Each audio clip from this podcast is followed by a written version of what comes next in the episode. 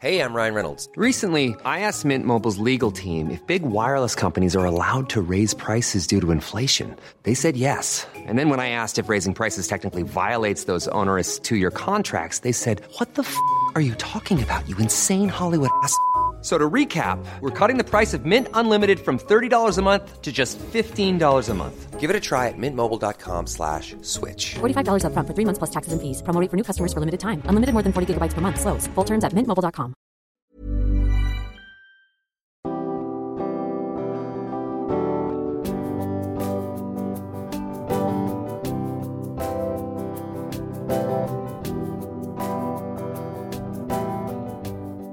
Bonjour et bienvenue dans Milkshaker, le podcast qui agite les idées reçues sur l'allaitement. Je suis Charlotte Bergerot-Palisco, la maman d'un petit garçon de 4 ans, et dans la vie je suis ostéopathe spécialisée en périnatalité. J'ai destiné ma pratique aux femmes et aux enfants, en particulier dans cette période charnière autour de la grossesse, de la naissance et du postpartum, avec une spécificité permettre au bébé de mieux téter pour mettre en place un allaitement serein en libérant les bébés des tensions qui les empêchent de téter correctement. Ce podcast, je l'ai imaginé pour vous offrir des témoignages variés, des expériences de familles qui ont allaité plus ou moins longtemps et avec plus ou moins de facilité. Ici, vous découvrirez l'allaitement sous toutes ses coutures. Vous pourrez aussi vous informer auprès de professionnels, tout spécialisés dans le domaine, qui vous apporteront lors d'épisodes experts les informations les plus justes et vous permettront de vous orienter en cas de difficulté. Mon objectif, il est très simple, offrir ces informations à toute mère, famille et tout professionnel qui souhaite se renseigner sur le sujet que chacun puisse faire ses choix de façon éclairée et casser les idées reçues qui circulent pour vous rendre l'allaitement plus accessible, plus facile, normal, banal même, et ce qu'importe vos envies et votre projet. Ce qui aide ces informations à se diffuser pour que le plus grand nombre puisse en bénéficier et qui permet à Midchecker de continuer de s'agiter, c'est vous, par vos partages autour de vous, sur les réseaux, vos écoutes, mais aussi vos notes ou étoiles sur les plateformes d'écoute. Alors je vous serais très reconnaissant de prendre une minute pour soutenir ce projet. Et maintenant, place à l'épisode. On aborde aujourd'hui et à nouveau dans Milkshaker la fin de l'allaitement. Le sevrage, qu'il soit voulu, imposé, naturel, induit, peut laisser place à différentes émotions plus ou moins faciles à accepter et à intégrer. Alors j'ai décidé de dédier un épisode à son accompagnement. On ne va pas insister ici sur les explications de comment sevrer son bébé ou bambin, mais plutôt se pencher sur les différents types de sevrage et comment la façon dont ils interviennent dans nos vies peut les rendre plus ou moins faciles à digérer. On se demandera aussi quels sont les mécanismes hormonaux en jeu et comment cela influe aussi sur votre mental. Pour évoquer tout cela, c'est Céline Guérand, infirmière, consultante en lactation IBCLC et plus encore, qui a accepté pour la première fois de répondre à mes questions. Elle va vous expliquer avec beaucoup d'expérience et toute la bienveillance nécessaire pour traiter ce sujet sensible, ce qui se passe et ce que vous pouvez mettre en œuvre pour être accompagné au mieux dans cette étape. Vous verrez que cela diffère beaucoup d'un type de sevrage à l'autre et surtout d'une cause de sevrage à l'autre. N'oubliez jamais de vous faire accompagner. Quelle que soit l'étape difficile que vous traversez, prenez soin de vous et je vous souhaite une belle écoute. Salut Céline, bienvenue dans Milkshaker. Bonjour. Alors Céline, est-ce que tu peux juste d'abord te présenter pour les gens qui nous écoutent? Euh, Oui, donc je m'appelle Céline Guérand, je suis euh, infirmière de formation. Euh, mhm. J'ai travaillé un certain nombre d'années en réanimation adulte et réanimation néonatale. Et je suis consultante en lactation depuis 2009, ce qui veut dire que j'ai recertifié deux fois. Et je travaille à Aix-en-Provence en cabinet libéral exclusivement, où j'accueille des familles et des bébés au quotidien pour euh, l'accompagnement de l'alimentation de leur bébé. Donc c'est principalement des bébés allaités, mais ça peut être aussi euh, des bébés au biberon qui éprouvent des difficultés d'alimentation. Euh, j'ai créé une association de soutien à la parentalité en 2003, donc ça va bientôt faire 20 ans. donc en parallèle de mon cabinet, je suis également bénévole pour le soutien à l'allaitement, des ateliers de massage, de portage, des groupes de parole pour les familles. C'est dans ta région, ça s'appelle comment? Alors, mon association s'appelle euh, Un bébé au naturel à Aix-en-Provence. J'ai aussi fondé l'Association française de portage des bébés en 2005.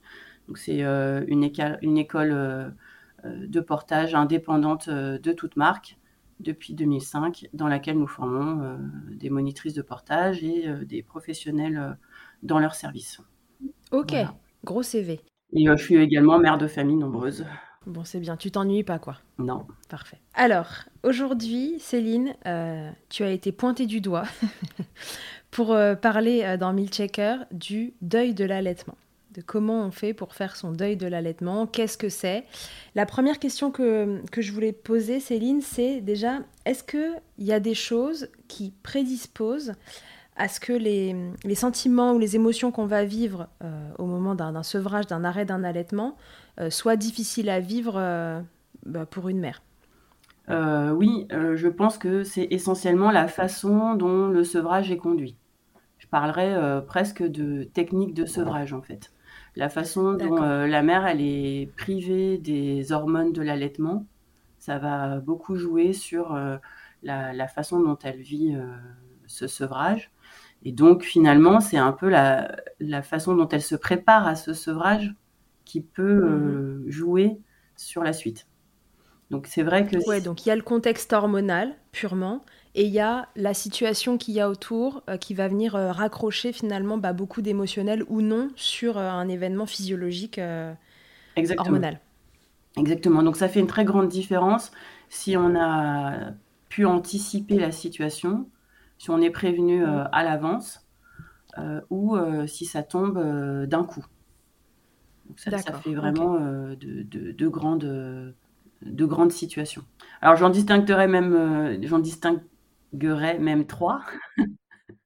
Euh, pour moi, il y a euh, un événement qui va euh, imposer un sevrage qui va tomber presque à date prévue. Ça peut être, par exemple, un traitement médical incompatible avec l'allaitement. Là, on parle de traitements graves, hein, de cancer, de maladies qui, comment dire, comportent un risque vital pour la mère.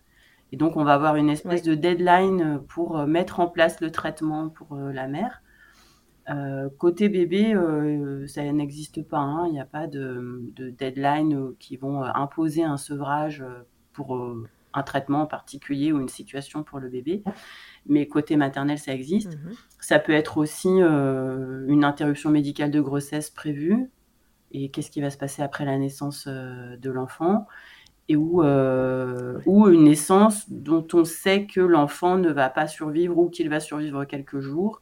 Donc il va falloir se préparer à ce sevrage. Donc là, on a une espèce de, de deadline et on a une sorte de, on a un sevrage qui est imposé alors que jusque-là l'allaitement se passait bien, que la mère le vivait bien et qu'elle souhaiterait, si elle avait une baguette magique, continuer cet allaitement. Donc euh, là, moi, c'est ce que j'appellerais vraiment le, le deuil de l'allaitement, puisque il n'y a vraiment euh, pas de souhait de la part de la mère d'arrêter cet allaitement. Ensuite, euh, pour moi, le, deuxième genre de, deuil, c'est euh, un sevrage plus ou moins décidé par la, mère, mais dans un contexte mmh qui était difficile et finalement où c'est les conditions de vie, les conditions familiales, la pression de la société, qui fait que la mère, elle se sent comme une petite souris euh, prise dans son piège et qu'elle a l'impression que sa seule solution est le sevrage.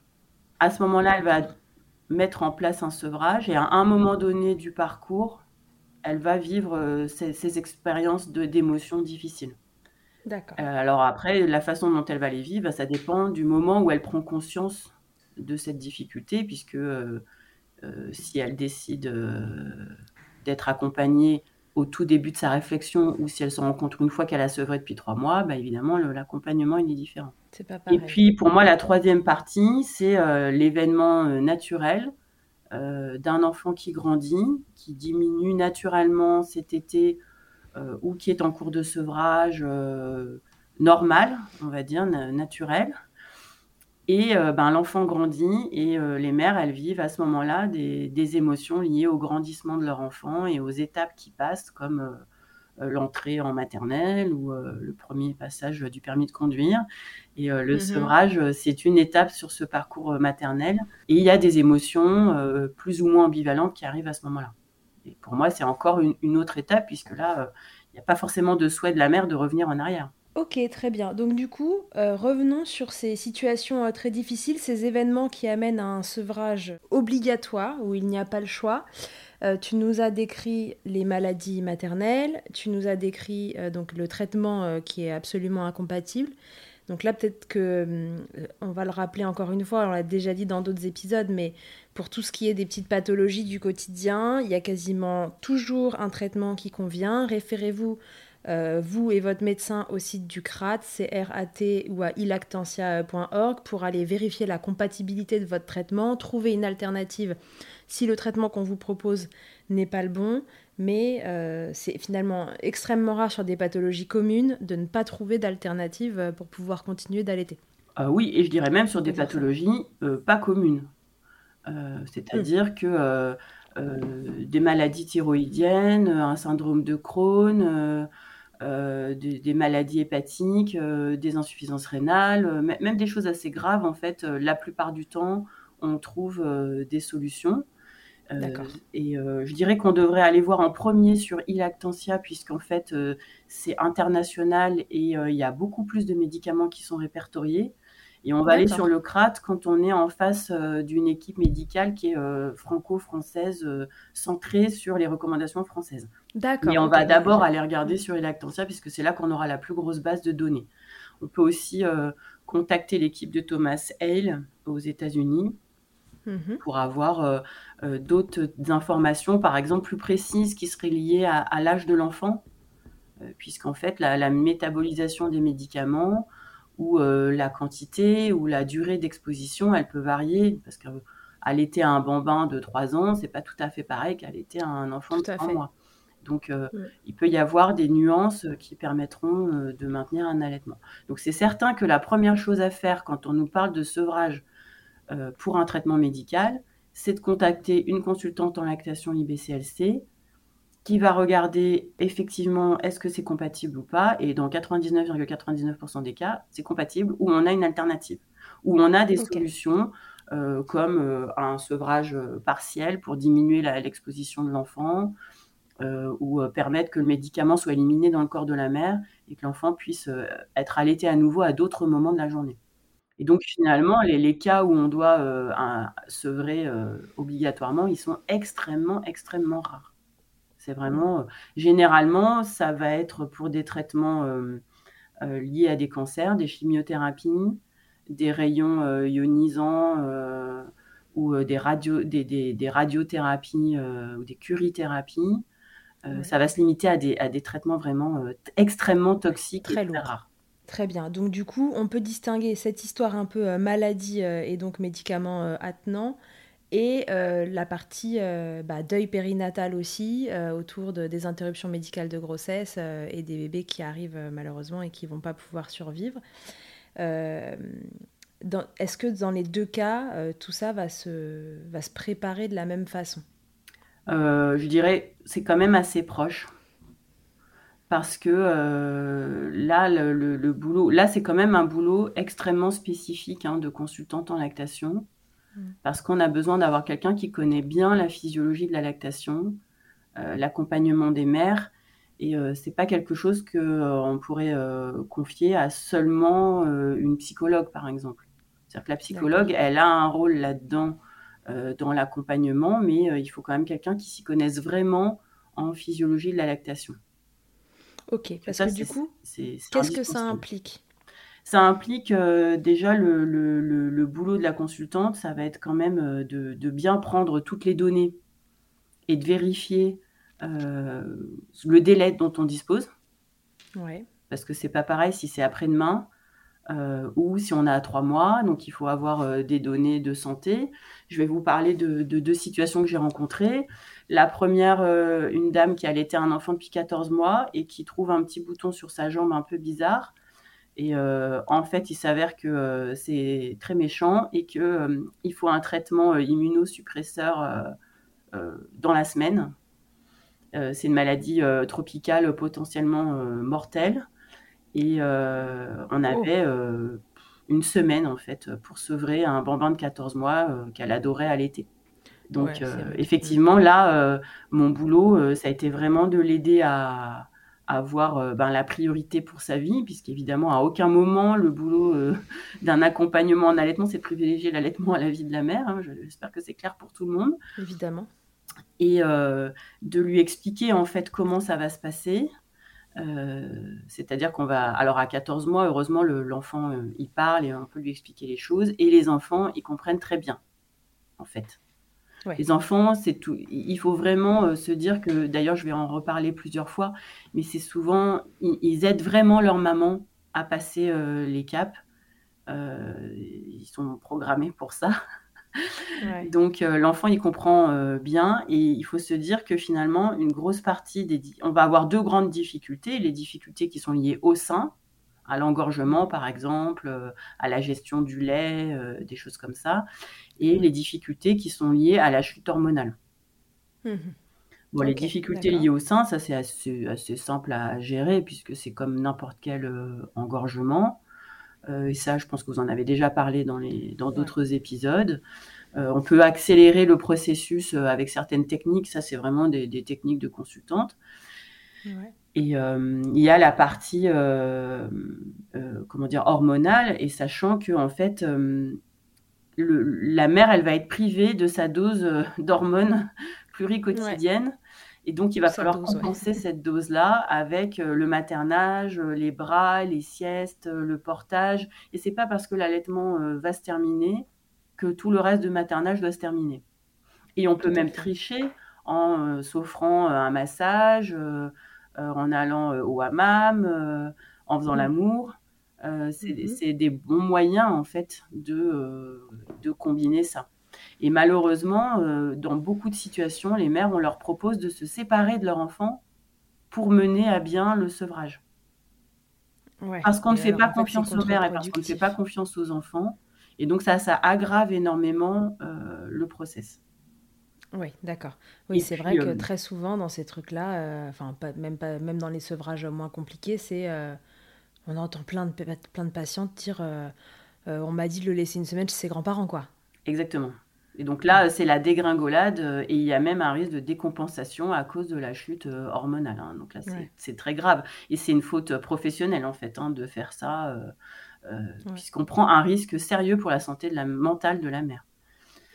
Et par ailleurs, dans certaines situations, c'était le cas de, cette dame-là, en fait, rien n'empêchait de maintenir une glande mammaire un peu active. Mmh donc, euh, d'ouvrir une petite fenêtre sur la possibilité euh, de maintenir un allaitement, sachant qu'elle avait six semaines de traitement. Hein, donc, euh, c'était pas trois jours, quoi. Hein, mais finalement, alors le tire-lait, c'est pas aussi efficace qu'un bébé pour maintenir les taux hormonaux, donc il faut pas se leurrer. Ça ne remplace pas le maternage, le portage, le sommeil partagé, les massages, jouer dans le bain, etc mais euh, ça, permet aussi, euh, d'un point de vue psychologique, de maintenir une petite porte ouverte. Et donc, et aussi de gérer la partie sein, engorgement. Ouais. Oui, c'est ça, parce que dans la partie sein, il y a quoi? Il y a donc du coup euh, tirer son lait petit à petit. voilà, en, expression manuelle, si on est sûr de mener un sevrage complet complet, ou avec un tire-lait si on veut se garder une petite porte, et on n'est pas obligé, comme disent certaines folle dingue de l'allaitement, de tirer son lait 8000 fois par jour. Euh, en fait, très souvent, deux tirages euh, très complets par 24 heures, plus de l'expression manuelle fréquente, ça suffit à maintenir une lactation. La glande mammaire, elle ne se sèvre pas comme ça du jour au lendemain. Euh, donc très souvent, c'est suffisant parce qu'évidemment, la mère qui en plus doit se taper des allers-retours à l'hôpital, à l'hôtel et machin, si on lui demande de tirer son lait 8 fois par jour, c'est comme si on lui demandait d'aller se prendre direct, en fait. Hein. Oui, et puis dans un contexte émotionnel compliqué en plus. Mm. Exactement. Donc souvent, euh, deux tirages complets matin et soir à l'hôtel, par exemple, ou à l'hôpital, euh, et euh, de l'expression manuelle, c'est suffisant pour se garder une petite porte de sortie si c'était possible. Une autre situation que j'ai vécue, une maman à qui on a diagnostiqué un cancer de la thyroïde. on lui a retiré sa thyroïde, elle a pu, elle était très informée, pour elle, c'était très très important d'allaiter son bébé. Euh, voilà, elle avait failli perdre son enfant et l'allaitement lui avait permis euh, de maintenir son enfant en vie. Donc, en fait, c'était hyper important cet allaitement. C'était la chair de sa chair, la prunelle de sa prunelle. Elle s'accrochait énormément à ça. Et, et, donc, elle avait pu maintenir l'allaitement malgré tous les traitements qu'elle avait eus dans le cadre de ce cancer. Et malheureusement, on a détecté des cellules résiduelles et le seul moyen de les traiter, c'est avec euh, de l'iode radioactif. Et j'ai eu énormément de mal à avoir les bonnes informations. Hein. Donc là, je reviens à ce que j'ai dit tout à l'heure. Le boulot de la consultante, c'est vraiment d'aller à la pêche aux informations scientifiques et d'être sûre et certaine de ce qu'elle dit. Parce que j'avais, j'avais trouvé des documents qui disaient qu'éventuellement elle pouvait réallaiter au bout d'un certain temps. Mais en fait, pas du tout.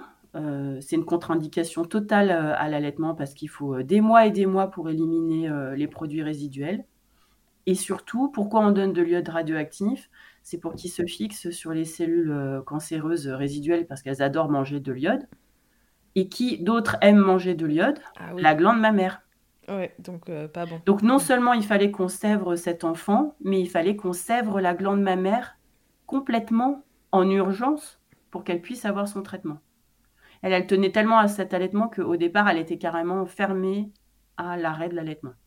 Donc un gros boulot. Ah euh, ça a été l'accompagnement psychologique, à remettre les priorités euh, dans l'ordre et à mmh. l'aider à, ce qu'elle intègre que la relation avec son bébé, le maternage qu'elle avait avec son bébé, euh, n'allait pas se détruire malgré l'arrêt de l'allaitement.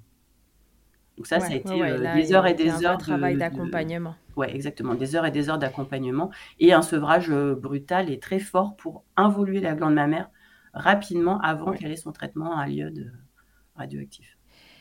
Dans ces cas-là, quand ça se complique un peu euh, euh, côté émotionnel, est-ce que euh, c'est dans ces moments-là que, que, tu réadresses aussi en complément justement, tu vois, à des psychologues En fait, j'irai toujours. Hein, c'est notre boulot, c'est vraiment de travailler en pluridisciplinarité. C'est jamais une bonne idée de prendre tout en charge toute seule. On a souvent une place de référente en fait en tant que consultante parce qu'on va centraliser un peu les données euh, de l'ostéopathe, de l'orthophoniste, de la kiné, de la psychomode, de l'ergo. Euh. Mmh. On va être un peu au milieu de, de, de ce cercle qui va se former autour de la famille. Ouais. Et euh, il y a des choses qu'on ne peut pas faire nous, en fait. Hein, les, alors, on choisit bien une psychologue clinicienne, hein, pas, pas, un truc pas bien formé, quoi, et quelqu'un qui s'y connaît en mère et en allaitement. Parce qu'il euh, il est hors de question que cette mère qui est en difficulté se fasse euh, agresser par quelqu'un qui va lui dire Mais enfin, à 14 mois, euh, qu'est-ce que vous espériez quoi?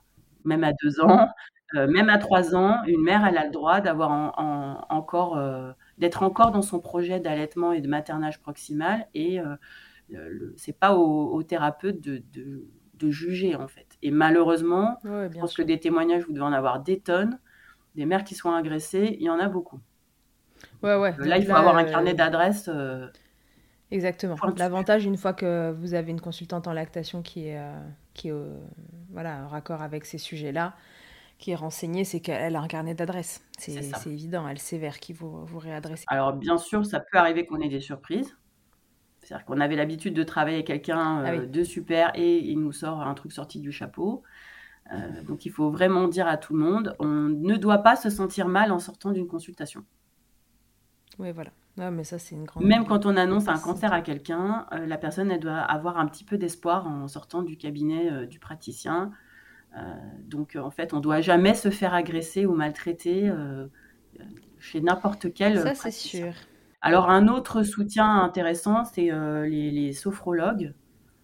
pareil, hein, formés, certifiés, parce qu'elles vont donner des clés pour gérer des, des, moments difficiles en fait. Au moment où la, la, mm. maman va avoir une espèce de bouffée euh, euh, d'anxiété par exemple, euh, elle va avoir un outil immédiat pour gérer la situation. Et donc moi je me, enfin, je me sers beaucoup des, des sophrologues pour ça, et particulièrement évidemment des sophrologues qui ont l'habitude des femmes et des mères. Ouais, ouais, je te rejoins complètement. C'est vraiment l'avantage de la sophrologie, c'est, c'est de donner des outils qui sont utilisables seuls ensuite en sortant de consultation, immédiatement. Immédiatement. Et qui permettent vraiment de faire retomber euh, le, voilà, les, les, bouffées de, de stress, d'angoisse, d'appeler ça comme vous voulez, euh, pour revenir à un état un peu plus euh, neutre. et faute de pouvoir travailler le fond rapidement, parce que le fond des problèmes, ça se travaille plus bah, sur la longueur. Euh, les sophrologues sont quand même très très forts pour ça, pour donner des tips euh, instantanés. C'est ça. Et il y a euh, l'idée aussi de se réapproprier la situation. Je ne suis pas dans une tempête perdue, sans, sans, rien pour m'accrocher. je peux contrôler une partie de la situation parce que j'ai des outils pour le faire. Donc il y a les outils techniques pour l'allaitement et il y a les outils techniques de la sophrologue. Ouais, émotionnel. Exactement. Donc ça, c'est vraiment, plus la, la, personne, elle va pouvoir maîtriser même un tout petit peu, plus on va améliorer les suites. Je ne sais pas si tu as déjà lu ces études-là, mais sur la dépression du postpartum, on sait que le fait d'avoir une naissance où on maîtrise rien, c'est un facteur aggravant pour la dépression mmh. du postpartum. Et il y a des études où simplement on demande aux gens de choisir des choses très simples, du genre dans quelle position vous voulez qu'on vous installe pour la césarienne, quel bras vous voulez qu'on pique. Simplement le fait d'avoir le choix de prendre des décisions par soi-même, ça diminue directement la dépression du postpartum. Donc on peut quand même penser que dès qu'on donne des outils aux gens pour qu'ils aient une certaine autonomie, euh, on va euh, améliorer le vécu par la suite. Et donc on n'est pas euh, envahi d'événements ah, il m'arrive ça, mais en plus j'ai ça, j'avais vraiment pas besoin de ça. Non, en fait, là, je vais pouvoir contrôler certains événements de la situation. Ça marche même avec les enfants le matin quand ils veulent pas mettre leurs chaussures. Euh, oui. leur dire, tu veux mettre tes baskets ou tes chaussures euh, Oui, oui, exactement. Sauf, sauf, que là, bien sûr, on le fait pas dans pas une idée de manipulation de la personne. Hein. On fait Évidemment, mais je veux dire, ça marche à tout niveau de laisser le choix aux gens, de voilà, d'avoir un, bout de, de, pouvoir en fait sur ce qu'ils vont faire et de, décision, plutôt que d'imposer quoi. Mmh. Et c'est ce qui se passe dans le deuil euh, périnatal. Euh, je dirais que quand c'est anticipé, de toute façon, euh, c'est quand même un événement qui est imposé à la famille et à la mère. Mmh. Et, mais il y a quand même des petites choses qu'on peut maîtriser. Donc on va discuter. là, notre boulot, ça va être aussi d'encourager la mère à prendre contact avec une sage-femme, euh, pourquoi pas avec mhm. une doula correctement formée, pour anticiper et maîtriser un maximum des événements de la naissance, que l'enfant soit né mhm. viable ou, euh, ou pas, enfin, qui, qui naissent un vivant et qui vivent quelques heures ou pas. Dans tous les cas, ce mhm. euh, c'est pas une extraction de boîte de conserve, quoi. Il y a tout un tas de choses à faire pour que la naissance, elle se passe dans les meilleures conditions possibles. Et ensuite, mmh savoir ce qui se passe au niveau des seins, parce qu'on est souvent très étonné, parce que on est encore dans un monde où on pense que c'est le bébé qui fait venir le lait, mais non, c'est la grossesse. Donc même sans bébé, on a une montée de lait, et les mères, elles sont souvent très étonnées euh, de la montée de lait qui leur arrive. Et donc c'est un événement de plus dans une situation euh, difficile. Donc euh, c'est vrai que si elle est préparée déjà à la partie physiologique de la lactation. Qu'est-ce qui va se passer dans mon corps? Qu'est-ce qui va se passer dans mes seins? Qu'est-ce que je peux faire de ça? Pourquoi mon cerveau il va souffrir? Ben, Parce que le cerveau, il attend une réponse euh, de l'ordre du maternage. Et euh, même une naissance sous X, hein, ça donnerait la même chose. Euh, on a des récepteurs qui se développent énormément durant la grossesse, qui attendent une réponse hormonale qui est le pot à pot et le maternage proximal. Et ça, les équipes espagnoles, elles ont montré qu'il y avait vraiment une souffrance cérébrale de la mère quand elle était séparée de son bébé, même courte durée. Donc si le bébé est décédé ou, une naissance sous X ou je ne sais pas quoi, c'est encore pire, puisqu'il n'y a même pas euh, la suite. Et en plus, les mères sont peu consolées en fait, alors qu'elles ont besoin d'énormément de contacts physiques. Donc on va chercher à, à, à soigner son cerveau. Moi, voilà, je vais, je, dois gérer ben, la perte du bébé ou la séparation avec l'enfant, on va dire ça va être le boulot avec la psy. Je dois gérer mes nichons. Et mhm. mon cerveau, ça reste un, organe dont je peux prendre soin avec un cocktail hormonal que je peux aider. Par exemple, euh, ben voilà, je vais, je vais dire à mes copines, elles ne savent pas quoi m'offrir. Évidemment, elles ne vont pas m'offrir des body, mais euh, des séances de massage, euh, ça, ça peut aider. Manger des bonnes choses, se supplémenter en oméga 3, notamment quand ils sont correctement dosés en EPA et en DHA, à la proportion d'un pour deux, où je vais me bourrer de mhm. sardines pour donner à manger à mon cerveau, pour que mon cerveau soit mon allié en fait. Ça, c'est des choses qu'on va mhm, pouvoir faire pour aider. Et puis, il faut quand même savoir que bon, la glande mammaire, elle va se mettre en route quoi qu'il arrive. Les médicaments pour bloquer la lactation, ne sont plus du tout recommandés parce qu'en fait, euh, euh, c'est des neuroleptiques en gros, euh, donc c'est non pour le cerveau. Et finalement, est-ce que qu'est-ce que je peux faire de ce lait qui sort de mes seins? Et ça peut être une forme de réparation aussi, euh, d'extraire un peu de lait et de le donner euh, quelques jours, quelques semaines. pour d'autres bébés, ça peut me permettre de me sentir utile et ça peut participer à l'idée de je prends soin de mon cerveau, c'est-à-dire je vais faire un atterrissage en douceur. Et ça, il y a peu de gens qui savent qu'on peut donner son lait dans des conditions de, deuil euh, ou euh, d'interruption médicale de grossesse. Et c'est vrai que si ça n'a pas été anticipé, euh, c'est quand même vachement dur à, mettre en place. Les équipes oui, elles, elles, sont formées pour ça, et les consultantes en lactation aussi. Et personne ne demande de tirer des hectolitres ou de tirer 40 fois par jour. Non, non, bien sûr. Voilà, donc il a pas besoin de beaucoup pour faire. En tout cas, ça s'anticipe. C'est pas au moment où, euh, la montée de lait est là que, que c'est l'idéal d'y réfléchir. Il vaut mieux avoir anticipé ça avant. Sauf dans le cas d'interruption de, grossesse, etc. Euh, bah, voilà, on a quand même quelques jours où, euh, ça peut être évoqué par, par le corps médical. Exactement. Je pense à une situation que j'ai vécue d'une maman qui allaitait un bambin, qui était enceinte qui a dû faire une interruption médicale de grossesse. Et en fait, on lui a dit de sevrer son bambin pour la préparer à, euh, à l'IMG, en fait.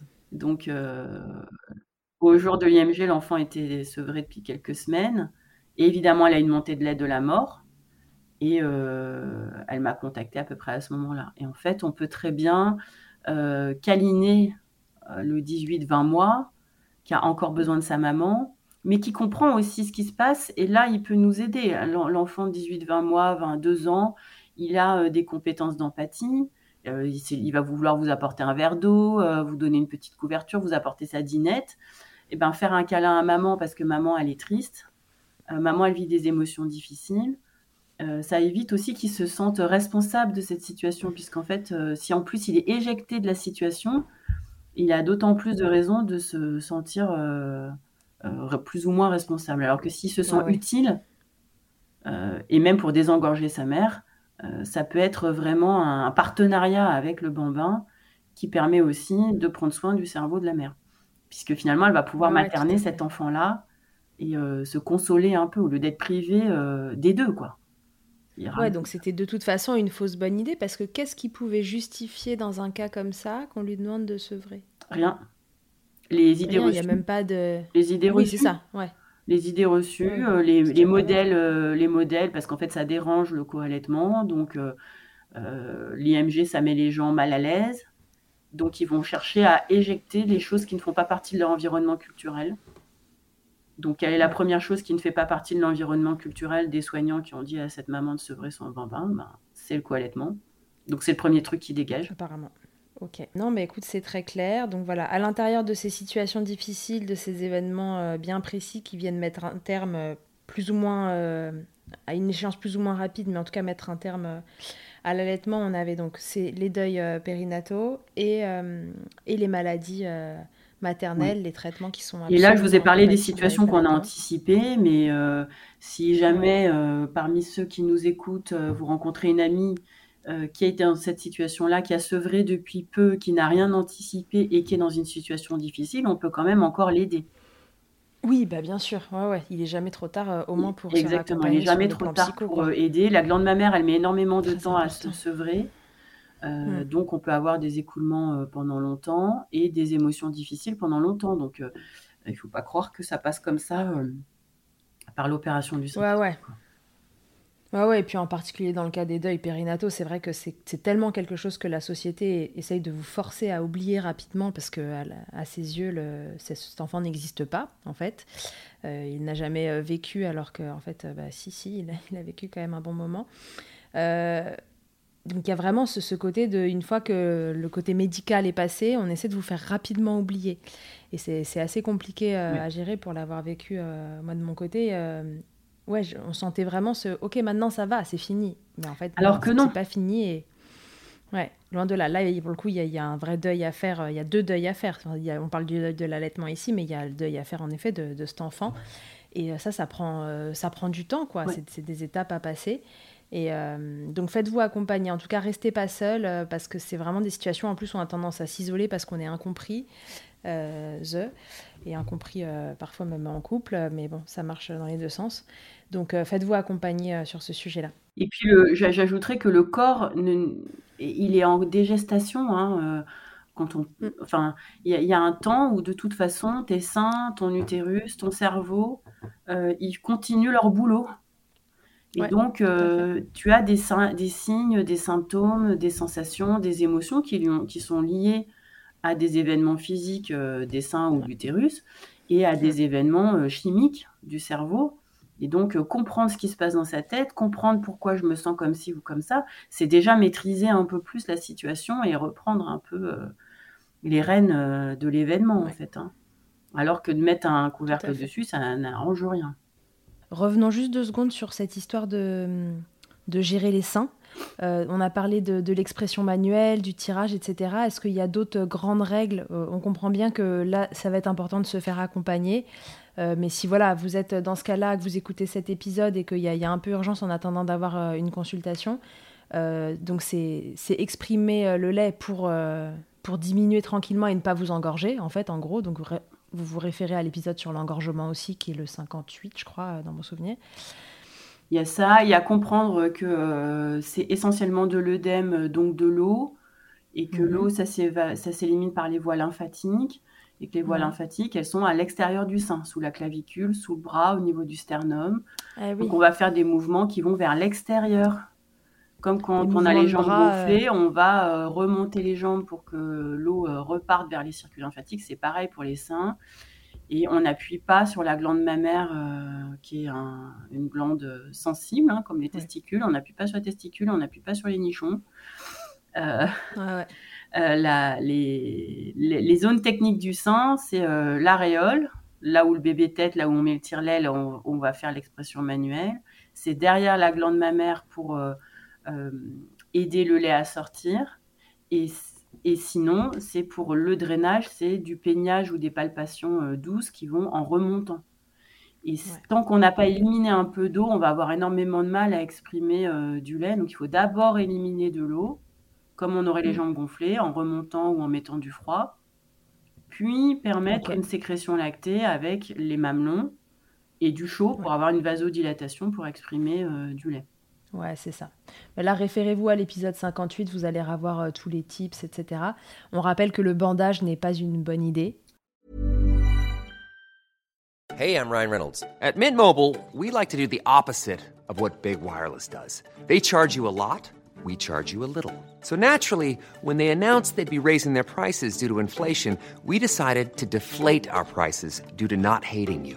That's right. We're cutting the price of Mint Unlimited from $30 a month to just $15 a month. Give it a try at mintmobile.com slash switch. $45 upfront for three months plus taxes and fees. Promote for new customers for limited time. Unlimited more than 40 gigabytes per month. Slows. Full terms at mintmobile.com. A priori, non. Mais dans le cas d'un sevrage euh, brutal, ça, ça peut ouais. aider quand même. Alors, c'est pas du bandage, mais en fait, c'est la compression. C'est pour ça que l'engorgement fait baisser la lactation, c'est parce que la glande mammaire est comprimée. C'est pour ça qu'il ne faut pas s'engorger. Ah. Et si on veut mener un sevrage, il faut quand même s'engorger un peu. C'est pour ça qu'on ne va pas tirer le lait au point où les seins sont super méga souples. Et quand même, porter euh, une brassière de sport un peu serrée, euh, des choses comme ça, ça, quand on a besoin absolument d'avoir un sevrage rapide et brutal, euh, je, donc je parle pas de bandage à souffrir et à, mordre Un, morceau de cuir parce que c'est atrocement douloureux, mais de serrer un peu les seins quand on a absolument besoin de sevrer rapidement, ça peut aider quand même. Plutôt que d'avoir une torture de trois semaines. Voilà, mais ça, c'est quelque chose dont on va discuter euh, avec la consultante en lactation. En consultation. Exactement, en fonction du degré d'urgence, euh, du confort de la patiente. C'est pas pareil si c'est un, une IMG et donc on a deux énormes pastèques ou si c'est un enfant de 14 mois. Les seins, ils réagissent pas non plus pareil. Donc, il y a vraiment. Euh, oui, oui, il y a des choses différentes à apporter en fonction du stade, du rythme du bébé, etc. Ouais, ouais. Et de, l'état local, c'est-à-dire qu'il faut quand même que quelqu'un ait examiné les seins. Oui, oui, bah oui, évidemment. C'est pour ça que ça nécessite une consultation et que c'est important de ne pas faire euh, le petit chimiste à la maison euh, dans un contexte qui est physiquement et émotionnellement est difficile. Et je voudrais rappeler que l'engorgement est dépresseur. C'est-à-dire que quand tu es engorgé, ton cerveau, il souffre. obligatoirement. Donc c'est un ah signal en fait. Hein. Dans quelle situation tu t'engorges? Bah, C'est parce que tu es parti à la chasse au bison et que tu as laissé ton bébé à la caverne. Et tu vas t'engorger pour revenir avec de l'eau et du sucre, pour hydrater et sucrer ton bébé. Mais ton cerveau, il te dit, n'oublie pas que tu as un bébé. Et plus tu t'engorges, plus ton cerveau te dit, mais il est où ton bébé? Il est vivant au moins? Qu'est-ce qui se passe? Ah oui, donc... Euh, non, mais c'est bien, c'est bon de le savoir aussi parce que c'est rassurant. Exactement. Et donc, c'est normal si on a du mal à gérer un engorgement parce que, par exemple, le bébé, il a 8 jours, euh, on a été mal conseillé, on a eu des bouts de sein, on a des grosses pastèques, euh, il n'y a rien qui va et on est complètement déprimé. Oui, c'est les pastèques qui nous dépriment. Ouais, mais c'est bon à savoir parce que c'est vrai que du coup, on peut se dire, bah, ce baby blues, il commence à traîner, etc. Mais voilà, il y a un contexte autour et en améliorant ça, on sait déjà qu'on va avoir une influence aussi sur le cerveau. Exactement. Et si on sait qu'il y a une partie des sentiments négatifs qu'on a qui sont simplement liés à l'engorgement et que quand on va diminuer cet engorgement, on va se sentir mieux. Et eh ben on le vit mieux. On le vit beaucoup mieux, exactement comme euh, je, le dis souvent aux mères, hein, mais le, quand on connaît bien ces cycles, et qu'on sait que là, à ce moment-là, c'est le bon moment pour faire du sport, ou là, c'est mort, on n'a plus qu'à bouffer du chocolat devant la télé, bah, on, arrive à surfer sur nos vagues hormonales. On est faite pour ça. Nous, les femmes, on est faites pour ça, pour surfer sur les vagues hormonales. Mais si on ne les connaît pas, on, les subit. On les subit. Et si on les connaît, on, peut euh, vraiment surfer là-dessus. Et on va en reparler pour le sevrage. Mais moi, je parle vraiment de cette idée de surfer sur euh, les vagues hormonales qu'on a pour gérer le sevrage euh, désiré. Ok. Passons euh, au sevrage, bon, plus ou moins désiré en fonction des cas, on va dire. Donc là, c'est un peu large. Il y a, voilà, il y a des sevrages qui sont, qui sont un peu imposés aux mamans par une mauvaise conduite de l'allaitement, un bébé qui, qui finalement ne t'était pas si bien que ça et qui se retrouve avec une lactation qui dégringole, etc. Et un allaitement qui s'arrête un peu par manque d'informations et de et de, et voilà, et de bonne conduite de l'allaitement. Il y a aussi, euh, tu disais, euh, tous ces sevrages euh, qui sont plus ou moins imposés, mais où tu t'expliques que la maman, voilà, elle se retrouve comme une souris là dans un labyrinthe et qu'en fait, elle se dit que voilà, si elle arrête l'allaitement, ça va régler une partie des problèmes. que ce soit par rapport à l'entourage, parfois c'est les conjoints aussi qui, mm. qui, qui, mettent la pression pour arrêter l'allaitement, le contexte de travail, il y en a qui ne se voient pas du tout euh, à l'été en reprenant le travail, etc. Et qui du coup peut-être prennent la décision de sevrer, mais est-ce que c'est vraiment fait euh, en conscience? Est-ce que c'est vraiment euh, intimement voulu? Et là, voilà, tu, catégorises ça dans, voilà, dans un deuxième paquet. Pour, la, pour, la, gestion qu'il va y avoir autour du deuil de l'allaitement. Parce que contrairement à la première situation où l'allaitement était bien vécu par la mère et où elle ne voulait pas du tout sevrer et c'est mm. imposé par l'extérieur, là on est dans une situation où l'allaitement est moins bien vécu par la mère et euh, il y a une forme d'ambivalence en fait, euh, puisqu'elle va sevrer parce qu'elle a l'impression que c'est la meilleure solution à prendre euh, ou à choisir. En fait, c'est ça arrive beaucoup parce que la société nous impose des normes. Mmh. Quel genre de mère allaitante je devrais être? Qu'est-ce qu'un allaitement qui se passe bien? Et on a l'impression que si l'allaitement se passe pas exactement comme il devrait l'être, alors il ne devrait pas exister. Et donc déjà, je pense que euh, la, première chose à faire, euh, c'est de, avant de, faire de démarrer un sevrage, de réfléchir avec quelqu'un dans ses métiers.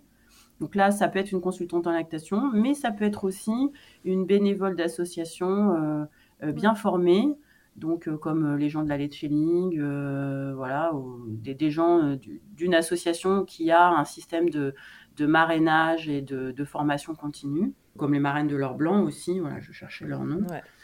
Euh, et euh, parce que là, elles vont pouvoir nous, aider à trouver des solutions alternatives. Parce que tu disais une mère euh, qui a très peu de lait. Non, mais qui a décidé que cet allaitement n'avait pas de valeur? Ouais. Personne. Allaiter, c'est pas seulement donner du lait, c'est pas donner 100% de lait. Même simplement donner le sein sans objectif d'alimentation, c'est déjà un allaitement, puisqu'on sait que ça va avoir des mmh. effets sur la mâchoire de l'enfant. Si on parle quantité, on sait que 10% de la ration quotidienne, ça a des effets sur la santé de l'enfant, c'est-à-dire environ 70 millilitres. Hmm. Donc même une mère avec une forte hypoplasie, avec euh, une toute petite lactation de rien du tout, qui, doit, qui décide que cet allaitement n'a pas de valeur Donc là, c'est vraiment notre boulot d'aider cette mère à, se dire ben, mon allaitement, il a cette forme-là. Et moi, j'en ai accompagné des tonnes, hein, je veux dire, même dans le cadre du, d'une adoption, d'une relactation, on n'a pas toujours 100% lait. Et alors? Mmh ça, c'est parce qu'on a une norme euh, extrêmement euh, figée, et ça, c'est les fabricants de lait hein, qui, nous, qui, qui, font ça. Un exemple que je prends souvent et que, euh, dont j'ai déjà parlé dans une conférence, il y en a qui l'ont déjà entendu. Si on prend aujourd'hui, imaginons qu'on est en 1823, il n'y a aucun biberon sur la Terre. On prend tous les bébés de toute la Terre qui sont encore au sein, c'est-à-dire des enfants entre 0 et 4 ans, à peu près. On fait la photo et on les met sur un mur est-ce qu'il va y avoir plus d'enfants exclusivement allaités ou d'enfants allaités et diversifiés? Je sais pas. Bah, allaités et diversifiés. Si tu as des enfants entre 0 et 4 ans. De 0 à 4 ans, bah oui, ils vont tous être diversifiés. Ils sont tous allaités, mais tu as beaucoup plus d'enfants diversifiés que d'enfants exclusivement allaités.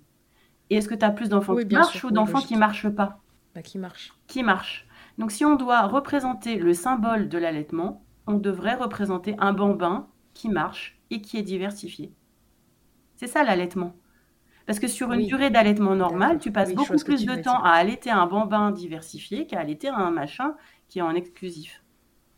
Mais les fabricants de lait, ils veulent nous imposer que la norme de l'allaitement, c'est l'exclusivité.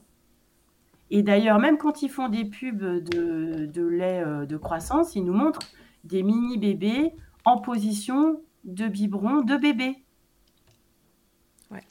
Ils les remettent à poil, ils les remettent en couche. Euh, la mère, elle leur donne le biberon comme si le bébé, le machin, il avait trois jours alors qu'il a 15 mois.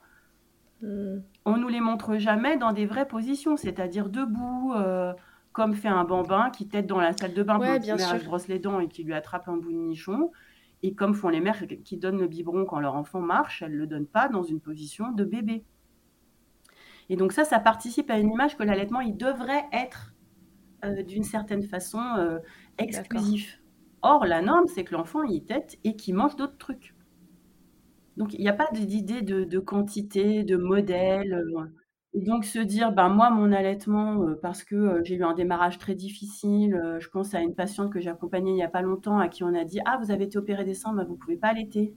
Et donc, elle a donné des biberons à la maternité et elle a démarré l'allaitement au bout de plusieurs jours après la naissance. On a eu énormément de mal à remonter la lactation. Et donc, euh, elle garde un biberon par jour. le bébé, il a 8 mois, il est diversifié, euh, il va bien. Euh. c'est un allaitement normal. Tout va bien. Bah, il est déjà beaucoup plus allaité que la moyenne des Français. Oui, ouais, tout à fait. Donc, c'est un allaitement normal. Même avec un biberon par jour, y a, ça, c'est vraiment notre boulot pour éviter ce genre de sevrage.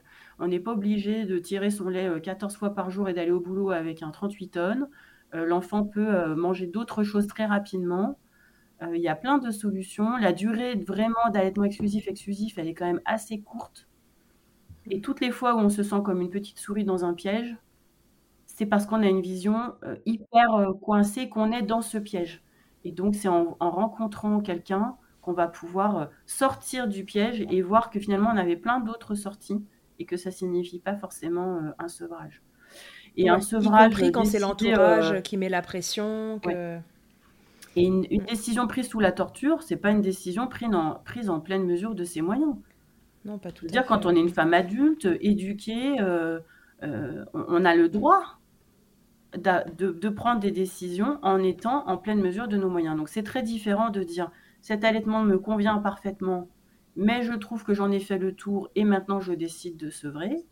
Tout à fait. Donc là, c'est un sevrage normal. Mmh. Et euh, je suis prise au piège, je dors plus la nuit, euh, je dois, j'arrive pas à jongler euh, le tire-lait, le travail, ou mon mari me met la pression.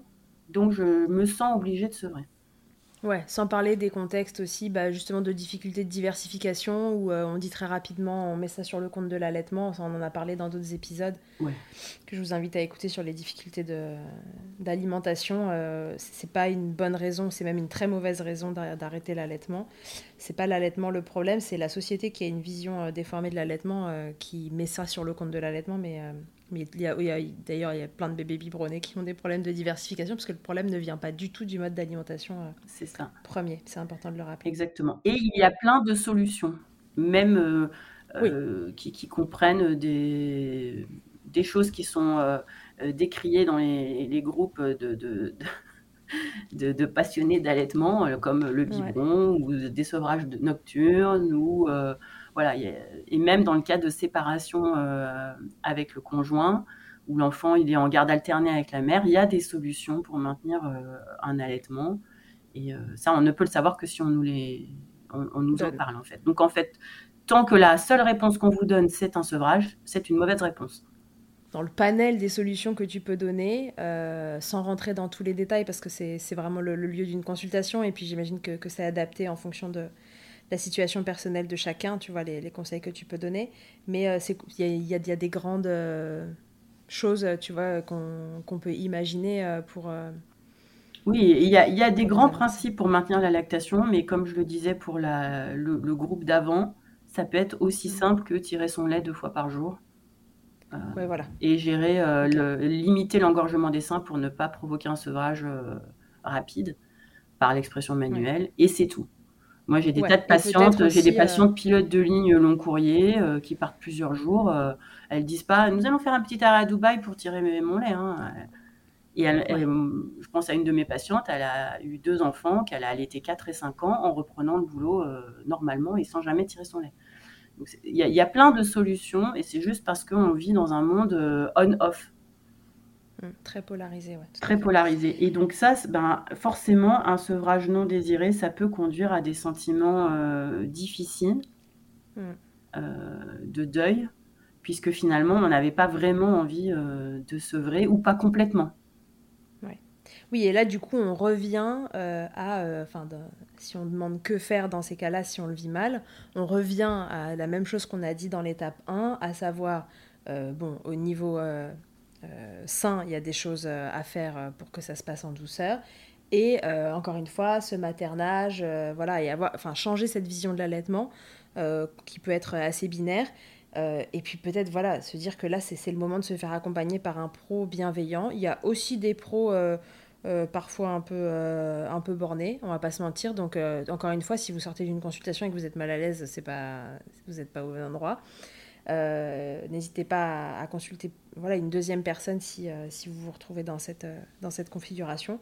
Mais en tout cas, il y a des choses à faire, à mettre en place pour calmer le jeu hormonal euh, et, aller bien. Euh, et puis aussi jusqu'à voilà, le, réadressage dont tu parlais, euh, les psychologues, les sophrologues, etc. pour, pour être accompagné. On en Exactement. revient à, l'étape 1. Et, je pense à une situation que je vis très souvent, c'est la mère, elle vit mal une ou deux tétées dans la journée. Par exemple, la tétée d'endormissement qui dure 3000 ans. La mère, elle en peut plus, elle a envie de jeter son gosse mm. par la fenêtre. Donc, c'est normal hein, d'ailleurs, hein, je précise. On n'est pas censé le faire, mais c'est normal de le ressentir. Euh, c'est tout à fait normal. N-O-R-M-A-L. Euh, mais ça peut arriver qu'il y ait une ou deux tétées qui posent problème. Et euh, par ailleurs, la mère, elle a des informations contradictoires sur l'éducation, les limites, la gestion de la frustration. Donc, en fait, elle n'arrive pas à, à, dire non à quelque chose. Et donc, la seule solution qu'elle voit, c'est un sevrage total. Alors qu'en fait, il n'y a, qu'une tétée qui pose problème, ou deux. Oui. Et euh, un sauvage ben, il va bien falloir euh, dire non, il va bien falloir gérer les frustrations. Mais c'est certain que ça demande du temps d'accompagnement et que peut-être tous les professionnels n'ont pas envie de prendre le temps de euh, rediscuter de tout ça, puisque finalement, ça, va, ça a trait plutôt à l'éducation que à l'allaitement Tout à fait. Tout à fait. Et là, euh, en effet, tout le monde euh, et puis tout le monde n'a pas les mêmes prérequis sur ce sujet-là, donc c'est important que vous soyez face à quelqu'un, voilà, de, de, nuancer surtout, Exactement. voilà, qui puisse vous accompagner en fonction de vous qui vous êtes et mais ouais, je vois très bien ce que tu veux dire. Il faut se dire que l'allaitement c'est quand même assez solide, que dans les sociétés de chasseurs-cueilleurs, on était 7 ou 8 adultes pour un enfant, que l'enfant il était probablement allaité par d'autres femmes que sa mère donc le sein, il est fait pour s'adapter, y compris si l'enfant a d'autres sources de, de, lait que ceux de sa mère. Donc euh, c'est pas, euh, on va pas perdre ses nichons direct parce que bah, le bébé a mangé autre chose. Un yaourt, euh, une compote, est allé faire un câlin à son père parce que là, ben, maman elle a dit c'est bon, les nichons ils dorment. En fait. oui voilà. C'est tout à fait. Donc, préférer l'accompagnement par des pros aux éventuels. qui parfois sont super, hein, mes groupes de soutien où vous pouvez trouver des, des, choses très polarisées parfois, qui peuvent être extrêmement culpabilisantes et finalement vous faire prendre des décisions qui sont pas les vôtres parce que euh, vous êtes coincé encore une fois dans cette espèce de labyrinthe là comme une souris. Et euh, c'est un peu la loi du tout ou rien soit on fait tout soit on fait rien. Non, en fait il y, a mille nuances entre les deux qui peut-être seront pas forcément faciles à trouver mais quand on est accompagné euh, tout est plus simple. Donc on le répétera jamais assez mais quand vous êtes dans une situation difficile autour de votre allaitement bah voilà il faut que vous consultiez une consultante en lactation. Voilà. comme l'allaitement c'est solide et que le sevrage c'est très long en fait, le sevrage de la glande mammaire, hein, je parle vraiment de l'involution du tissu mammaire, en fait, très souvent, au moment où la mère commence à avoir des, symptômes euh, de deuil difficiles, il est encore tout à fait possible de relancer la lactation, même de façon partielle, ou de reprendre quelque chose pour euh, euh, rétablir un équilibre hormonal un peu plus satisfaisant euh, donc, euh, il n'est pas trop tard en fait pour consulter, même quand ça fait trois semaines qu'on a sevré et que finalement on sent que on s'en sort pas trop. Euh, on peut envisager, ça ne veut pas dire repartir un allaitement à 100% et voilà, mais ça peut être des choses intermédiaires pour que l'atterrissage soit plus doux pour tout le monde. Ouais, ouais, tout à fait. Ouais, et là, ça s'appelle bah, du coup de la relactation. On a déjà un peu parlé, il y a un épisode témoignage sur le sujet à l'occasion, je pense que je pense qu'on Exactement. Et encore là, pour, la relactation, il y a plein de méthodes, il y a plein de méthodes différentes. Ouais. On ne parle pas encore de tirer son lait 850 000 fois, etc., euh, etc. Ouais, ouais, toujours pareil, avec la nuance et commencer dans votre environnement à vous, qu'est-ce qui est mettable en place par rapport à, vos besoins, vos, vos, envies du moment. Je pense qu'il faut vraiment qu'on change euh, cette image-là. Euh, dans une société où l'allaitement est la norme, personne ne se poserait la question de euh, combien de tétés, quelle proportion, à partir de combien euh, c'est considéré comme un allaitement ou pas. Euh. Je pense à une maman que j'ai rencontrée une fois qui avait adopté un, enfant au début des années 2000, donc on ne parlait pas du tout d'allaitement. Et elle, elle, avait, c'était une infirmière, elle savait que le bain, le poids pot, c'était bon pour son bébé, donc elle avait pris l'habitude tous les soirs de faire euh, le bain et du poids avec sa fille avant de la coucher. Et un jour, elle a vu un bout de nichon dépasser et la gamine a pris le sein. Elle avait genre 8 mois. Et donc, cette infirmière, elle a pris l'habitude de lui donner le sein tous les soirs pour l'endormir jusqu'à ses 3 ans. Et dans sa tête, pour cette femme-là, c'était pas un vrai allaitement. Hmm. Alors que bien sûr que si, ne, serait-ce que sur les effets sur la mâchoire et les dents, ça compte. Cool. Sur euh, l'attachement, ça compte. Donc c'est déjà de l'allaitement. Il n'y a, pas de, de, normes, en fait. Ouais, mais c'est bien, c'est cool de le rappeler. Et puis, il y a cette, euh, cette troisième grande catégorie, euh, qui est en fait euh, les étapes normales d'un bébé qui se sevre. Alors, pour le coup, d'un sevrage naturel, peut-être rappelons à partir de quel âge un bébé se sevre enfin un bébé ou un bambin plutôt, euh, se sèvre naturellement Alors, euh, ça peut être à partir de 15 mois pour un premier, premier bébé. Voilà. Et ça peut être jusqu'à 5, 6, 7 ans pour un Xème bébé, notamment dans des situations où l'enfant il a par ailleurs des troubles de l'oralité, de la succion, des allergies, des reflux. ça, ça va faire des sevrages plus tardifs. Hein. Plus tardif, ouais, tout à fait. Voilà, sachant que la, la, moyenne humaine, euh, c'est euh, autour de 3 ans. Euh, voilà, grosse, grosse bouche. Ouais. Ok. souvent, on dit que c'est à partir de 2 ans. Toi, tu dis 15 mois, plutôt que ça, en fait. Ouais. En fait, parce qu'en fait, ça dépend si on parle en, groupe, c'est-à-dire pour une femme qui va avoir 2 à 4 enfants, et on fait la moyenne de mmh. ces 4 enfants, tu vas tomber mmh. sur du 2-3 ans. Mmh. Mais en fait, si c'est une primipare débutante, euh, euh, en fait, le, sevrage, il peut être plus précoce pour plein de raisons, en fait. Euh, parce que la glande mammaire, elle n'était pas complètement terminée, pas complètement mature. de, l'adolescence, parce que la pratique de l'allaitement, ben, elle a été un peu débutante, et c'est quand même un sevrage naturel. C'est-à-dire que la mère, elle, a, elle a quand même allaité à la demande, l'enfant n'avait pas de problème de succion particulier, c'est quand même un sevrage naturel.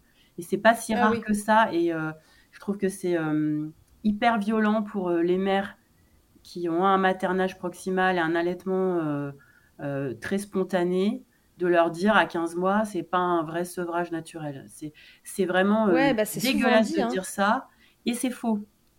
Je pense par exemple à une de mes patientes qui a allaité 3 ou 4 ans, ses deux aînés. Mhm. Et son troisième, un vrai petit kirikou. À trois mois, il se retournait. À sept mois, il était debout. À huit mois, il marchait. À neuf mois, il grimpait aux arbres. Moi, je l'ai vu avant un an euh, sur la, le, portique de la balançoire. C'est-à-dire qu'il a réussi à grimper sur la barre euh, du haut. D'accord. Euh, donc, il a mangé très tôt, de tout. il se tapait des steaks avec son père. C'était un Américain, son père. Et bien, cet enfant, à 15 mois, il s'est sevré, quoi. Et sa mère, elle dormait avec. Elle avait une expérience d'allaitement long.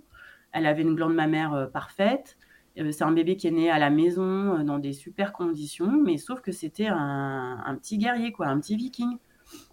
Ouais, d'accord. Et donc, euh, qui va dire à cette mère, c'est pas un sevrage naturel?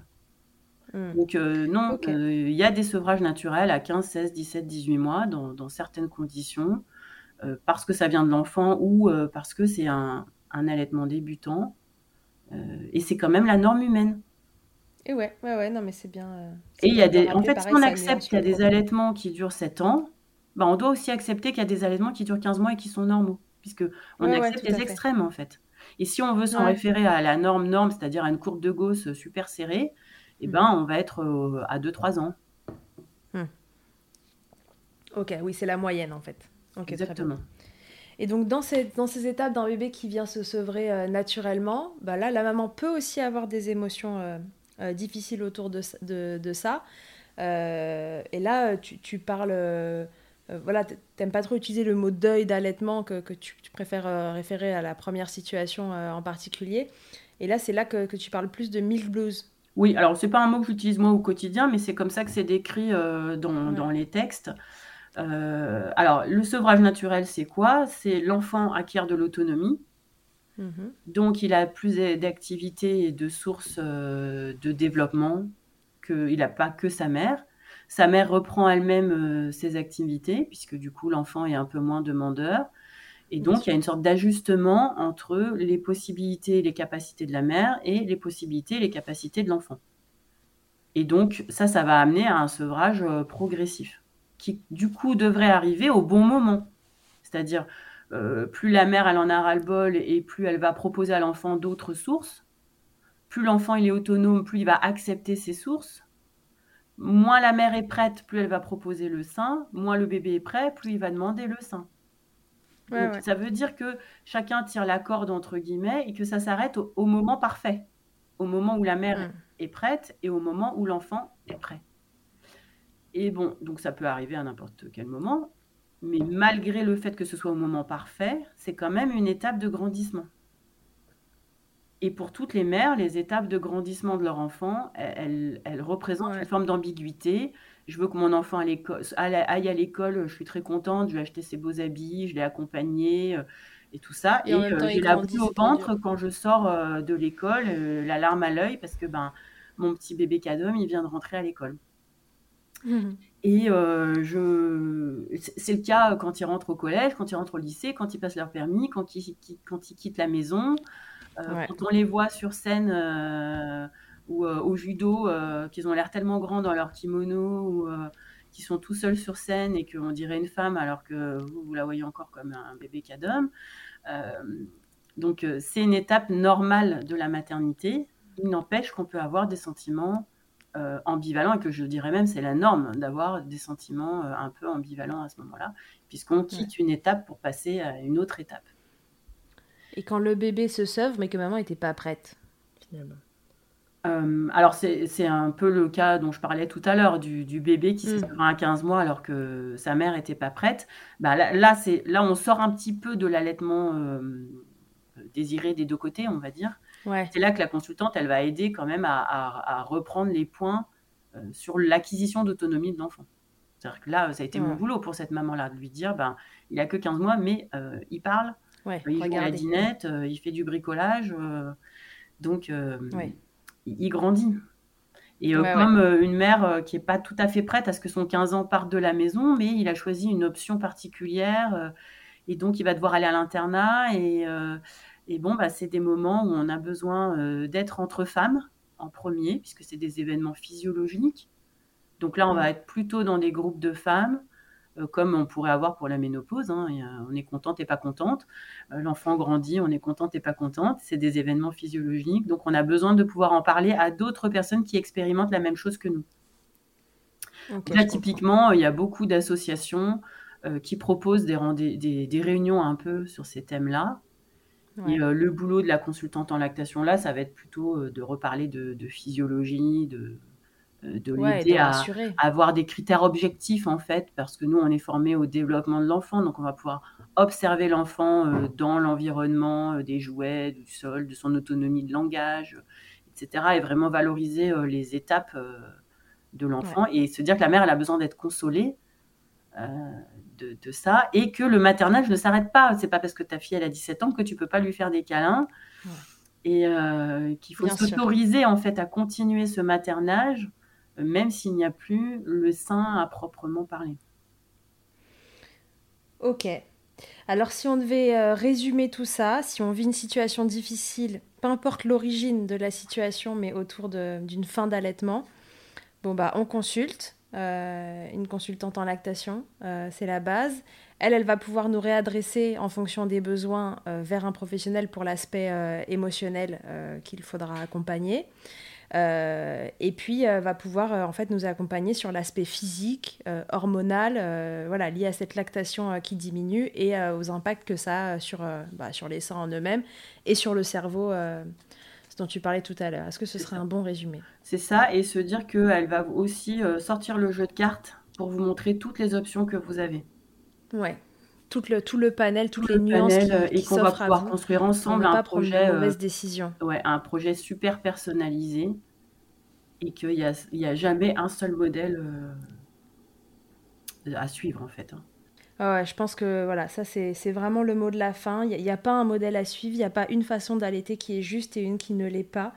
Euh, il y, a, vous, euh, le contexte dans lequel vous évoluez, ce qui est faisable, pas faisable, euh, et, tant de choses qui sont à prendre en compte que ça mérite vraiment d'en parler avec quelqu'un de neutre en face qui va pouvoir vous accompagner et vous aider pas à prendre la décision, enfin la personne ne va pas prendre la décision pour vous et vous dire quoi faire, mais vous offrir toutes les options, enfin vous présenter toutes les options plutôt qui s'offrent à vous pour que vous puissiez faire votre choix en conscience et du coup bah, beaucoup mieux l'accepter et vous accompagner aussi sur le plan physiologique.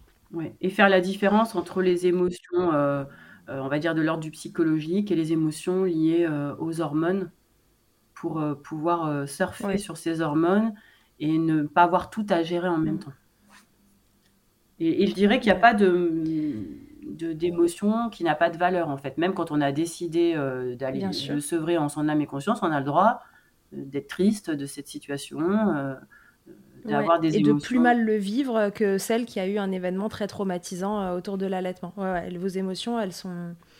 Vous n'êtes pas vos émotions, mais en tout cas, elles vous appartiennent à l'instant où elles sont là. Et, euh, et elles sont toujours valables, euh, peu importe voilà, la, gravité de la situation. Vos émotions, elles sont valables. Et si c'est dur pour vous, c'est dur pour des raisons. Et c'est ça qu'il va falloir aller, c'est ça. aller trouver. quoi. C'est ça. Et sortir son jeu de cartes. Ok. Et sortir le jeu de cartes. Super, on s'est tout dit? Je pense. Après, les gens ils peuvent peut-être poser des questions euh, par, euh, par la boîte. Ouais, n'hésitez pas à poser des questions en commentaire, etc. Voilà, euh, n'hésitez pas à revenir vers moi, à faire des retours sur cet épisode. S'il y a des questions que ça génère, on y répondra. Et, et voilà, bah, écoute, merci beaucoup. J'ajouterais une chose, c'est que quand on a vécu quelque chose de difficile, même, si, même il y a longtemps, c'est pas idiot euh, de prendre un rendez-vous avec une spécialiste de l'allaitement pour le relire. Oui. Bah oui, comme tout événement euh, qui reste euh, ancré. si on n'a pas envie de se transformer en Tata Jacqueline qui saoule au mariage quand on aura 70 ans pour nous parler de notre allaitement mal vécu. on finit tous en Tata Jacqueline ou en tonton machin. ouais, les tontons machin, ils vivent rarement mal leur allaitement, mais les Tata Jacqueline, oui, par contre. Ouais. Ouais, non, non, mais c'est vrai. Même quand ça fait longtemps, c'est toujours valable en fait, et ça, vaut le coup d'aller relire les événements, comme tu le dis, pour. Euh, Parce que le nombre de patientes à moi que je vois en consultation prénatale qui me disent ben, mon premier allaitement, j'ai pas pu parce que. Et en fait, c'était mais n'importe quoi ce qu'on leur a raconté. Et elles sont restées là-dessus. et du coup, ça, peut impacter l'allaitement suivant ou leur façon d'être grand-mère. Mmh, tout à fait. C'est quand même intéressant de, de, prendre une heure de sa vie pour euh, euh, ouvrir et fermer euh, l'histoire et, comprendre ce qui s'est joué, ce qui aurait peut-être pu être différent, ce qui a fait qu'on a vécu plus difficilement que ce qu'on pensait pour être une meilleure grand-mère, par exemple. C'est toujours ça de prix. toujours ça de prix. Ok. Bon, bah, parfait. Merci beaucoup, Céline. C'était un plaisir euh, de te recevoir dans Milchecker. Merci d'avoir accepté de faire cet épisode. Je t'en prie. Et puis de nous avoir donné toutes ces informations qui sont, euh, qui sont précieuses parce que ça vient vraiment. Euh, voilà, parler de, bah, de, finalement de, de, tous les sevrages, quels qu'ils soient, et de la façon qu'on peut avoir de les vivre. Donc ça va être un, super apport par rapport au sevrage dont on a déjà parlé de façon assez euh, physiologique aussi, même si on a abordé le côté émotionnel. Et là, euh, voilà, si vous le vivez mal, encore une fois, euh, consultez. on ne le dira jamais assez. Il faut consulter quand il y a quelque chose qui ne va pas. Ouais. Je te dis à très vite.